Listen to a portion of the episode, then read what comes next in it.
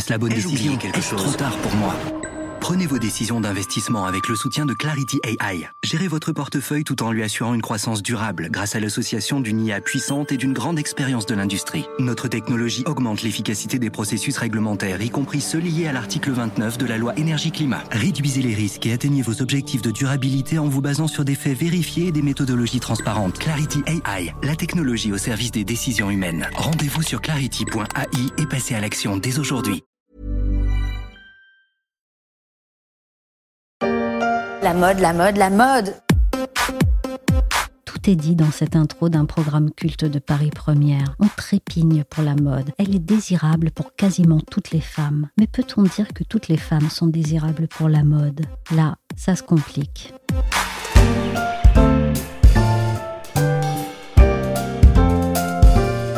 Je suis Michel Varnet, vous écoutez La Story, le podcast des échos, qui chaque jour vous donne à entendre l'actualité avec au micro la rédaction du journal et du web. On va s'intéresser aujourd'hui à un défi de taille pour la mode, celui de la concevoir pour tout le monde, y compris en XXL.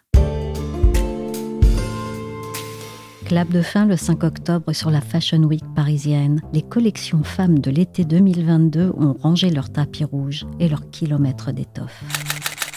Tout s'est déroulé dans une certaine allégresse et sous le signe des retrouvailles, après une année et demie de tentatives en version digitale, plus ou moins heureuse pour cause de pandémie. Regardez, Anthony Vaccarello, le designer de euh, la maison Saint-Laurent, c'est plutôt les années 80-90, c'est très sexy, ce sont des jambes absolument très très longues, ça n'ira peut-être pas à tout le monde, mais c'est vraiment très beau.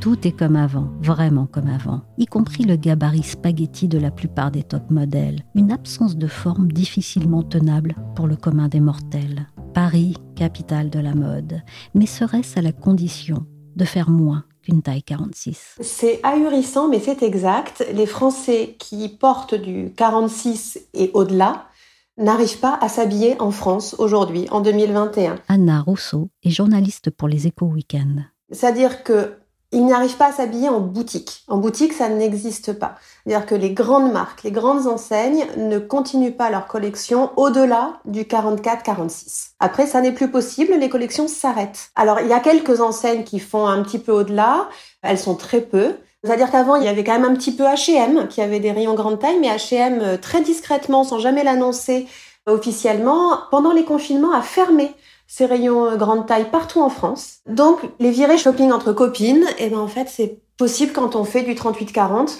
mais au-delà du 46, ça c'est pas possible. Alors il reste quand même Internet, évidemment. Hein. Les associations féministes insistent beaucoup pour qu'on dise le mot gros, donc les gros et les grosses, en disant c'est un constat, ce n'est pas un jugement. Les gros et les grosses trouvent à s'habiller sur Internet. Le problème, c'est que les enseignes sur Internet sont souvent des enseignes de fast fashion, c'est-à-dire des enseignes où euh, les collections tournent très très vite, écologiquement c'est très discutable. Et donc, ce que me disent les associations qui luttent contre la grossophobie et qui défendent la cause des gros et des grosses, ce qu'elles me disent, c'est qu'elles, elles, n'ont pas le luxe d'être écolo et de pouvoir s'habiller de façon éthique. Le chic et le durable, ça ne s'adresse pas aux 46 et au-delà. Pourtant, le marché est là, Anna. Qu'est-ce qu'on sait de la silhouette des Français? Est-ce qu'on a les chiffres de son évolution? C'est étonnant, mais on a assez peu de chiffres. C'est-à-dire qu'en France, il y a des campagnes de mensuration nationale, mais elles sont organisées tous les 30-35 ans. Donc c'est quand même très très rare. La dernière, elle a été effectuée en France en 2004-2005. On a eu les résultats en 2006. Et donc c'était quand même il y a 15 ans, c'était il y a un moment.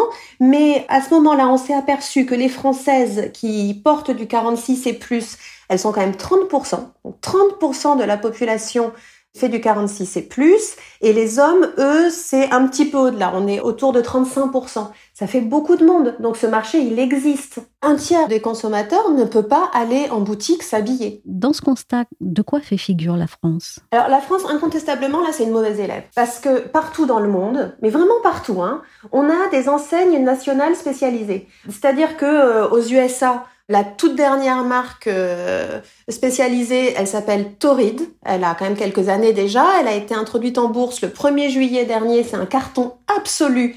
Elle est au-delà du milliard de dollars de chiffre d'affaires. En Allemagne, on a Ulla Hupken. En Angleterre, on a Dorothy Perkins. En Italie, on a Marina Rinaldi. Enfin, on en a absolument partout. Alors qu'en France, on n'en a pas. Et c'est complètement insensé. C'est-à-dire qu'il n'y a pas de marque spécialisée pour les grandes tailles en France. Est-ce qu'il y a des émergents qui se placent sur ce marché, des créateurs qui veulent fournir cette offre? Alors, on a des petites marques qui commencent à se lancer et qui sont d'ailleurs, il faut quand même le souligner, très accompagnées par tous les business angels et tous les fonds d'investissement qui, eux, ont bien vu le marché arriver. Hein. Alors, on a des toutes petites marques, mais ce sont des petites marques avec une dizaine, une quinzaine de pièces. Donc, on a des petites enseignes qui sont uniquement sur Internet, qui ne fonctionnent que par précommande pour euh, sauvegarder leur rentabilité. C'est tout nouveau, ça fait quoi, deux, trois ans à peine qu'on les voit arriver, ces marques. C'est Almé Paris, en particulier, ou ça peut être euh, Bonientes, euh, ça peut être euh, Ibilola, mais il y en a encore très peu, et puis c'est juste émergent. Pourquoi cette absence d'offres en France? Est-ce qu'on l'explique économiquement ou sociologiquement? Alors économiquement, c'est inexplicable. C'est un non-sens économique. C'est-à-dire que c'est un non-sens marketing, un non-sens économique. On a une demande qui est extrêmement forte et on a une offre qui n'existe pas. En revanche, culturellement, on peut l'expliquer. Parce que la mode en France, elle est quand même guidée et euh, formatée par la haute couture. Et la haute couture, depuis le début des années 90, elle est très tournée vers un corps qui est très mince, voire maigre. Et on a des designers qui sont donc formés à habiller des femmes en 32-34 et à considérer que, en fait, euh, à partir du 38, euh, globalement, on est une grande taille. Et ça, c'est quand même très étonnant parce que la haute couture, et en particulier la haute couture française, elle est normalement très avant-gardiste. C'est une haute couture qui, depuis des décennies et des décennies, se bat contre l'homophobie, se bat contre la transphobie, porte la cause du handicap. De plus en plus, on voit des mannequins handicapés qui défilent. En revanche, le surpoids, ça, ça reste un tabou pour la haute couture française. C'est-à-dire que les grandes maisons de couture ne veulent pas voir de grosses dans leur défilé. Vous voulez dire pas du tout Même plus récemment? Il y en a un petit peu. En fait, il y en a une. C'est-à-dire que les maisons font appel toujours à la même mannequin qui s'appelle Gilles Cortlev et qui est en 38-40. Hein, pour la haute couture, c'est déjà une grande taille. Et effectivement, quand on la voit défiler, on a l'impression qu'elle est un peu plus ronde que les autres mannequins. Enfin, il y en a une. Alors, ce n'est pas anecdotique, parce qu'encore une fois, si ça apparaît, ça veut dire que ça va se développer. Mais là, on est sur le tout début, et ça fait deux saisons que cette mannequin défile. en fait, elle a été choisie par Chanel, et depuis, on l'a vu chez Dolce Gabbana, on l'a vu chez Jacques Mus, on l'a vu un petit peu partout. Mais c'est vrai que ben, c'est la seule. Euh, alors qu'il y en a d'autres. Hein. Il y a d'autres mannequins. Il y a une superstar mondiale qui s'appelle Ashley Graham, qui est américaine, qui fait du 48 euh, et qui a même une Barbie à son effigie. Il y en a quand même une, bonne dizaine d'autres hein, qui sont aujourd'hui des stars, mais on ne les voit pas défiler en Europe et surtout pas on ne les voit pas défiler en France. C'est vraiment un, pied de nez, un message que l'on passe à toutes ces marques qui ne font défiler que des tailles 32, 34. Il faut pas se leurrer. Euh, la taille 32, elle est toujours sur les podiums, même si elle est interdite.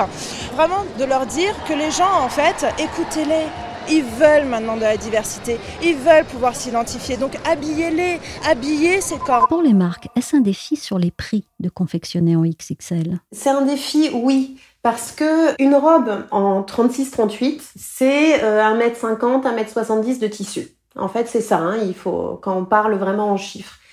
Au-delà du 46 et bien au-delà, ça peut aller jusqu'à 3 mètres de tissu. Donc évidemment, les coûts de fabrication déjà ne sont pas les mêmes. Et puis par ailleurs, tous les tissus ne peuvent pas être utilisés. C'est-à-dire que comme il va y avoir plus de frottement, pour les gros, eh bien, les, tissus les plus fragiles doivent être proscrits. Au contraire, il doit y avoir d'autres tissus et puis surtout, il doit y avoir des renforts aux endroits de, de, frottement, justement. Donc tout ça, ça fait des frais en plus. Et puis par ailleurs, il y a un problème de patronage. Donc le patronage, c'est quand on fait le patron d'une pièce, d'un vêtement. Quand on part du 32 et qu'on va jusqu'au 44, étrangement, on s'aperçoit que le corps humain, il évolue, en fait, il se développe de façon complètement homothétique, c'est-à-dire que en gros, il faut rajouter un demi centimètre aux hanches, à la taille, aux épaules, à la, poitrine.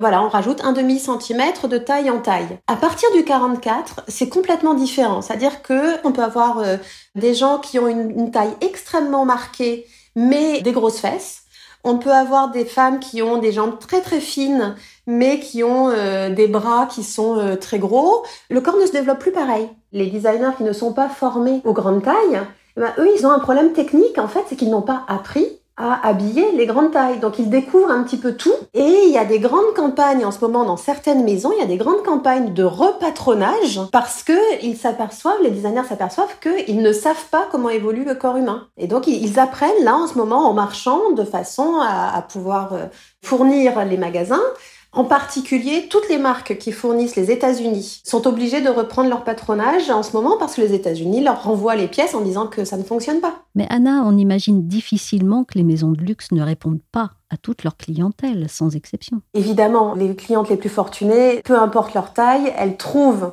à s'habiller dans les maisons de luxe, mais c'est uniquement du sur-mesure et ça n'est jamais présenté en défilé. La seule question qui va se poser, c'est est-ce que ça me plaît et est-ce que je me projette dedans? Donc est-ce que j'ai envie de ce produit? Qui est en fait l'affaire de toute consommatrice face à n'importe quel produit finalement. Mais pour la première fois, elle va pas se dire ah misère, est-ce que je vais rentrer à l'intérieur ou alors se dire oh, ça c'est mon goal, je le portais dans les années 90, allez plus que quatre salades et j'y suis. En fait non, ça n'existe plus. Et ce truc de je vais tomber enceinte, ok il me faut une garde-robe pour neuf mois. Hmm. Enfin, on parle d'écologie aujourd'hui, allons-y, quoi. Alors, on vient d'entendre la styliste Esther Manas parler dans une vidéo de leur démarche avec Balthazar de Lepierre pour concevoir des vêtements autrement. Les deux designers sont des têtes de pont de ce mouvement de fond. Et Anna, il prouve que ça marche, non? Esther elle-même est en grande taille. Et dès le départ, ils ont dit Écoutez, nous, ce qu'on va faire, c'est qu'on va faire des robes uniques, en fait, taille unique. C'est-à-dire, c'est une robe qui va durer toute la vie parce qu'on veut que ce soit euh, durable et écologiquement responsable. Donc, on veut que euh, une femme qui s'achète une robe à 25 ans, elle puisse encore la mettre 20 ans plus tard. Donc, il faut que ce soit une très très belle qualité, une vraiment une vraie qualité luxe. Et en revanche, on veut aussi que ça lui aille alors qu'elle va être enceinte et puis elle va maigrir et puis elle va grossir et puis la vie en fait va évoluer, mais elle va toujours pouvoir mettre la même robe. Et donc, eux, dès le départ, ils ont créé toute leur collection aujourd'hui, parce que ça fait trois ans, sont faites avec énormément de, détails, des boutonnages, reboutonnages, des lacets, des effets blousants. Tout est fait pour que les robes évoluent avec le corps des femmes. Et donc, Esther Manas en grande taille peut mettre ses robes, que peut mettre aussi Kate Moss avec son petit 32. Et ça, c'est très nouveau et ça a été très très bien accueilli. Ils ont été primés, primés encore ils ont eu euh, une reconnaissance mondiale. On a vu Naomi Campbell qui a acheté leurs pièces et qui les portait dans certains événements. On a vu la chanteuse Jasmine Sullivan qui a chanté au moment d'investiture de Joe Biden, le président des États-Unis. Elle était habillée en Esther Manas. C'est très rare hein, pour une maison de luxe qui se monte et qui a à peine trois ans. Hein. Avoir cette reconnaissance du milieu de la mode à cette vitesse-là, c'est extrêmement rare. Donc oui, ils sont extrêmement talentueux, ça c'est une évidence, hein, évidemment, et c'est pour ça qu'ils sont reconnus aussi mais c'est parce qu'ils démontrent qu'on peut aussi avoir une marque de luxe inclusive. Et cette marque-là, elle est très étudiée, très observée par le monde de la mode, et l'accueil très chaleureux qui lui a été fait est quand même un vrai signe que le monde du luxe réfléchit et que petit à petit, les designers vont commencer à changer leur manière de faire et à faire évoluer leurs pratiques. Ce qui évolue déjà, c'est la représentation. En défilant sur les sites de e-commerce, on ne peut que constater que les silhouettes commencent à être plus variées. C'est arrivé d'abord par la lingerie, mais ça gagne petit à petit tout le prêt-à-porter. On peut juger que c'est encore timide, mais c'est incomparable à l'absence qui régnait auparavant. Reste que quand on passe commande sur Internet, il y a un problème de taille du vêtement. Si dans une boutique on essaie, dans le e-commerce on retourne. Près de 30% des habits commandés sont ainsi renvoyés pour un problème d'ajustement et de dimensionnement. J'ai appelé Audrey-Laure Bergental qui dirige EVK. Son entreprise a mis au point, après 8 ans de recherche et développement, un mannequin robot qui veut aider par la technologie à de meilleures productions pour les marques. Mais d'abord, j'ai voulu revenir avec elle sur un peu d'histoire récente. Je lui ai demandé ce qui avait fait sortir la mode d'une certaine réalité des corps qu'elle habillait. En passant du sur-mesure au prêt-à-porter, euh, on a imposé des idéologies de corps. Et donc, on a imposé le standard de la femme euh, grande, mince, euh, athlétique, qui prend pas un gramme. On a trouvé ça génial. Et donc, on a voulu faire des vêtements pour que ce corps-là. Et ça a duré pendant des décennies, avec des choses positives et des choses comme on a été capable d'habiller le monde entier à pas cher, du coup, et des choses négatives avec des jeunes femmes ou des femmes qui ont basculé dans des problèmes alimentaires parce qu'elles ne se reconnaissaient pas et ne rentraient pas dans ces vêtements. Donc un gros problème de, manque de confiance en soi et, tout ce que ça peut poser d'un point de vue euh, psychologique. Euh, donc aujourd'hui, il y a une prise de conscience d'un point de vue sociétal et déjà la mode va prendre en compte ces différents corps qui existaient qu'elle ne voulait pas prendre en compte. Donc déjà, ça va changer parce que c'est des choses que techniquement ils savent faire. Et puis aujourd'hui, il y a des sociétés comme nous qui leur amènent des outils pour le faire encore mieux, encore plus vite et de façon rentable parce qu'effectivement, dans une logique de production de masse, c'est très compliqué d'aller chercher l'individu et d'aller l'isoler pour produire. Donc le but c'est pas forcément de passer tout le monde en sur-mesure, mais en tout cas de donner des moyens pour que les, les data, puisque c'est le nouveau mot pour dire euh, information, que les data remontent à des consommateurs et qu'on puisse euh, adapter son taillant et puis peut-être produire en fonction de groupes de population plus ciblés. Donc de produire moins mais mieux, euh, peut-être d'éclater ses tailles. Enfin voilà, avec des outils comme les nôtres, on peut leur donner plein de moyens de devenir inclusif. Donc il y a une convergence mentalité, une convergence technologique qui fait qu'aujourd'hui c'est le bon moment. S'adapter proposer toujours plus de techniques de vente à distance. Les marques ont dû innover. Ce mannequin est en fait un robot sur mesure. Il enlève ou ajoute un peu de ventre, de hanche ou de poitrine pour reproduire la morphologie exacte de la cliente. Alors on l'a entendu dans ce reportage de France 3, votre robot que vous qualifiez de figital, contraction de physique et digital, se transforme de façon assez spectaculaire avec les données qu'on lui envoie. Ça, c'était dans le cas d'un shopping à distance avec une cliente. Mais dans une production de masse, comment fonctionne-t-il et quelle innovation peut-il apporter dans la conception de vêtements? On a des solutions en fait euh, pour que nos robots et nos avatars de corps en 3D évoluent. On a des règles de calcul qui sont extrêmement puissantes et précises et qui font qu'avec quelques informations sur euh, quelques consommateurs, on est capable de complètement reconstruire la morphologie d'un individu. Avec 3-4 euh, informations, on sait restituer son corps humain. Et sur cette base, on est aussi capable de restituer des groupes de population qu'on sait segmenter par morphotype. Donc un peu comme Christina Cordula, c'est-à-dire on coupe la population en O, en H, en X, en V et un peu tout l'alphabet. On sait découper la population et on sait l'analyser pour que d'un côté les vêtements euh, taillent mieux et soient envoyés directement aussi au bon consommateur euh, au moment de la vente. Si vous avez la morphologie H, il faut pas du tout mettre une robe centrée qui part en évasé à volant. Ça vous épaissit. Ce qu'il vous faut, c'est des robes droites. Alors, l'émission de Christina Cordula a beaucoup évangélisé ce principe de morphologie à la télé. Est-ce que vous pensez qu'il faut un autre système? La taille, ça veut rien dire. Vous allez sur les sites de vente en ligne, euh, on s'en rend compte maintenant avec le Covid, vous avez un barème de taille et puis vous avez toutes les équivalences à l'international. Après, vous savez qu'en plus, chaque marque a sa façon de tailler, chaque pays, donc ça veut plus rien dire. Nous, ce qu'on veut, c'est découper la population et les vêtements avec des numérotations qui sont différentes et qui sont euh, non genrées, donc euh, non binaires. Et par exemple, vous allez être un profil 38XO+, euh, et donc tous les vêtements qu'on aura, nous, identifiés comme couvrant ces cibles de morphologie, du coup, vous seront poussés et on n'aura plus qu'à même récupérer vos mesures à vous et on sera capable de vous dire avec la plus grande précision si ça vous va ou pas. Aujourd'hui, on produit en sachant qu'on va ne pas vendre 30 à 40% de sa collection. Et aujourd'hui, c'est euh, à l'échelle du monde, en termes de volume, plus du tout acceptable. Et sur ce pourcentage qu'on va vendre, on va avoir quand même malgré tout des problèmes. Et on va récupérer les informations après le cycle de vente. Donc en tout, il se sera passé quasiment un an. Et on va essayer d'améliorer le coup d'après. Mais aujourd'hui, en fait, on peut plus améliorer le coup d'après. Donc nous, ce qu'on veut, c'est connecter la base des consommateurs avec le cœur du réacteur en faisant remonter ces informations de morphologie pour les resegmenter pour qu'ils puissent produire en ayant des informations en temps réel sur votre 38, il va couvrir ou pas ceux à qui vous voulez vendre, votre 40, votre 42, votre 44, votre 46, etc. Et à partir de là, effectivement, on numérote d'une autre façon les produits, même s'ils sont étiquetés 38. Nous, on a un système de calcul en dessous qui est beaucoup plus précis. Donc nous, on génère des passeports de vêtements. Donc euh, on cherche un nouveau mot euh, que passeport. Donc il y a un certificat de fit. Ce certificat de fit va suivre tout le cycle de fabrication jusqu'à tout le cycle de vie du produit jusqu'à la vente. Et du coup, il y aura tellement d'informations dans ce certificat que c'est là où on va pouvoir faire de la recommandation efficace euh, quand un consommateur en ligne ou en boutique va vouloir euh, dire mais est-ce que ça me va? Alors, j'imagine que vos mannequins bourrés de technologie font déjà remonter des informations sur le corps et les marchés du textile qui vont avec, non? On s'est rendu compte qu'il y avait un véritable travail de pédagogie à faire. Et nous, on est du côté des marques, hein, euh, donc on considère que elles ont répondu à un challenge à la fois et qu'on n'est pas là pour chercher des coupables. Nous, par contre, on est là pour aider à trouver des solutions, parce que taper pour taper, ça servira rien. Et donc, on va les accompagner et on va les évangéliser aussi parce qu'ils n'ont pas le temps de tout faire. Et donc, on crée un observatoire de la morphologie qu'on lance euh, là à la fin d'année, début de l'année prochaine. Et on va justement euh, publier des études pour les aider. Et on a créé aussi des groupes entre différentes marques qui sont d'accord pour se partager euh, des savoirs. De base, déjà, ce qu'on a compris, c'est que, un, oui, euh, les populations ont grossi et ont grandi surtout. Et donc, il est fondamental euh, de tenir compte de ces évolutions sur des marchés matures comme l'Europe et les États-Unis. Deux, il y a un mouvement de fond qui est très fort dans la jeunesse sur des femmes avec des formes donc aujourd'hui, euh, on a des jeunes femmes qui arrivent avec euh, des poitrines euh, généreuses, un fessier rebondi. Il y a vraiment un impact du mouvement télé-réalité, Kim Kardashian, etc.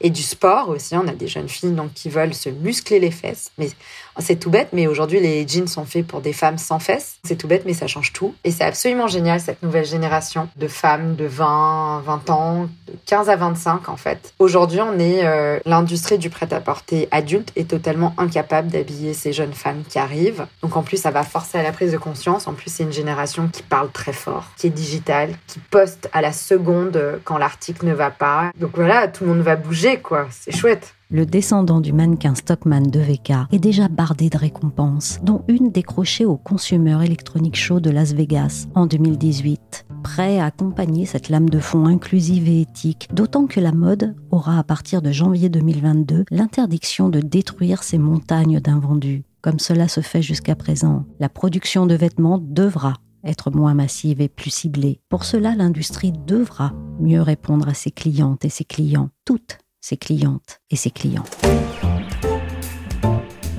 Merci à Anna Rousseau, journaliste pour les Échos Weekend, et à Audrey-Laure Bergental, fondatrice de VK.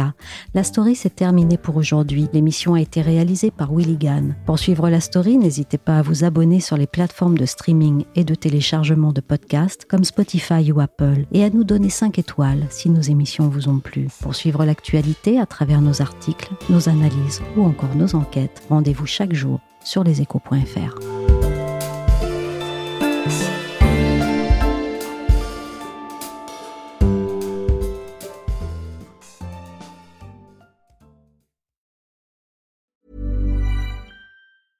Hey, it's Danny Pellegrino from Everything Iconic. Ready to upgrade your style game without blowing your budget? Check out Quince. They've got all the good stuff shirts and polos, activewear, and fine leather goods all at 50 to 80% less than other high-end brands. And the best part? They're all about safe, ethical, and responsible manufacturing.